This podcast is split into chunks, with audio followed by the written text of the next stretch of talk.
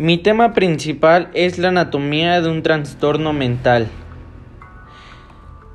La enfermedad es un proceso real cuando puede ser imaginaria, es decir, un proceso cerebral quizá anómalo, pero es necesariamente enfermizo. El sustrato del pensamiento, la conciencia, la emoción es el cerebro, es la organización de una estructura en sistemas, la que sostiene, procesa y conduce los contenidos y los procesos psíquicos. El cerebro es el sustrato de nuestra vida anterior. La medicina y en especial la psiquiatra aún no han definido con precisión las coordenadas que permiten ubicar, categorizar y clasificar los estados mentales anormales, pero sí sabemos que la mente no es el alma inmaterial, sino un sistema de procesos cerebrales que pueden ser modificados por ciertos medicamentos, palabras y gestos, y en todo caso aliviar al doliente, al enfermo, es decir, al que sufre.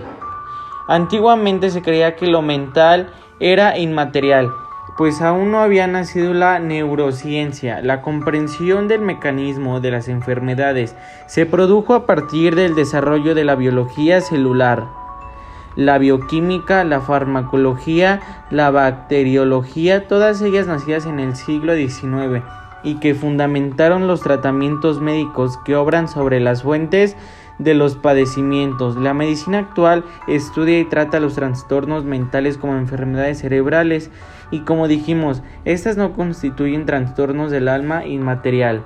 Todavía la psiquiatría científica no ha podido resolver todos los problemas, pero desde 1960, cuando aparecieron las primeras drogas antipsicóticas, se fueron vaciando los asilos de alineados, los que por otra parte nunca albergaron a más de 1% de la población. No hay enfermedades en sí que se puedan adquirir o perder, descartar o transmitir como cosas separadas de los organismos afectados por ellas.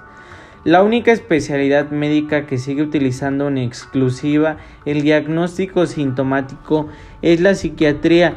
La buena praxis en medicina combinada hipótesis.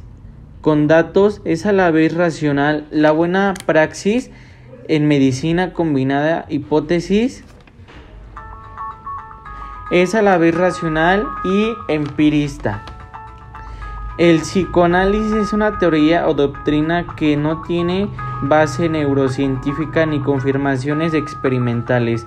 El único intento de experimento serio y correcto realizado en psicoanálisis analistas hace 11 años después de la aparición de esta teoría y su resultado no fue positivo.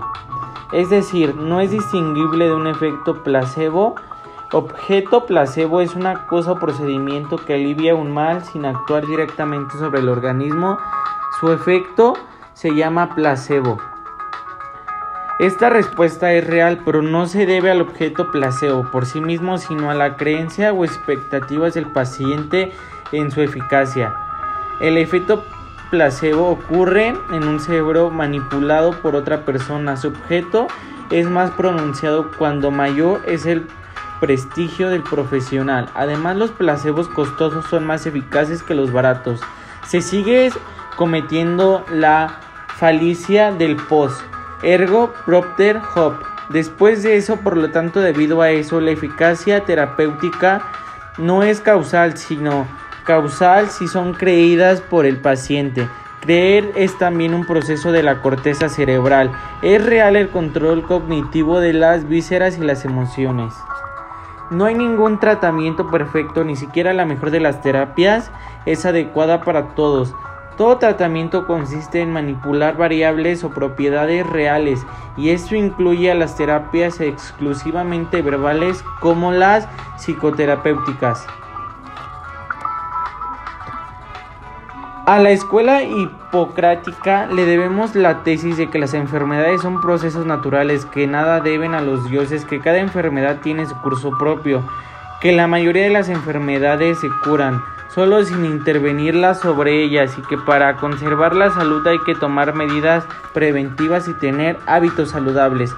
Esta medicina se basaba en el empirismo, o apego a la experiencia y trataba al paciente de una forma integral. Esto es todo de mi parte.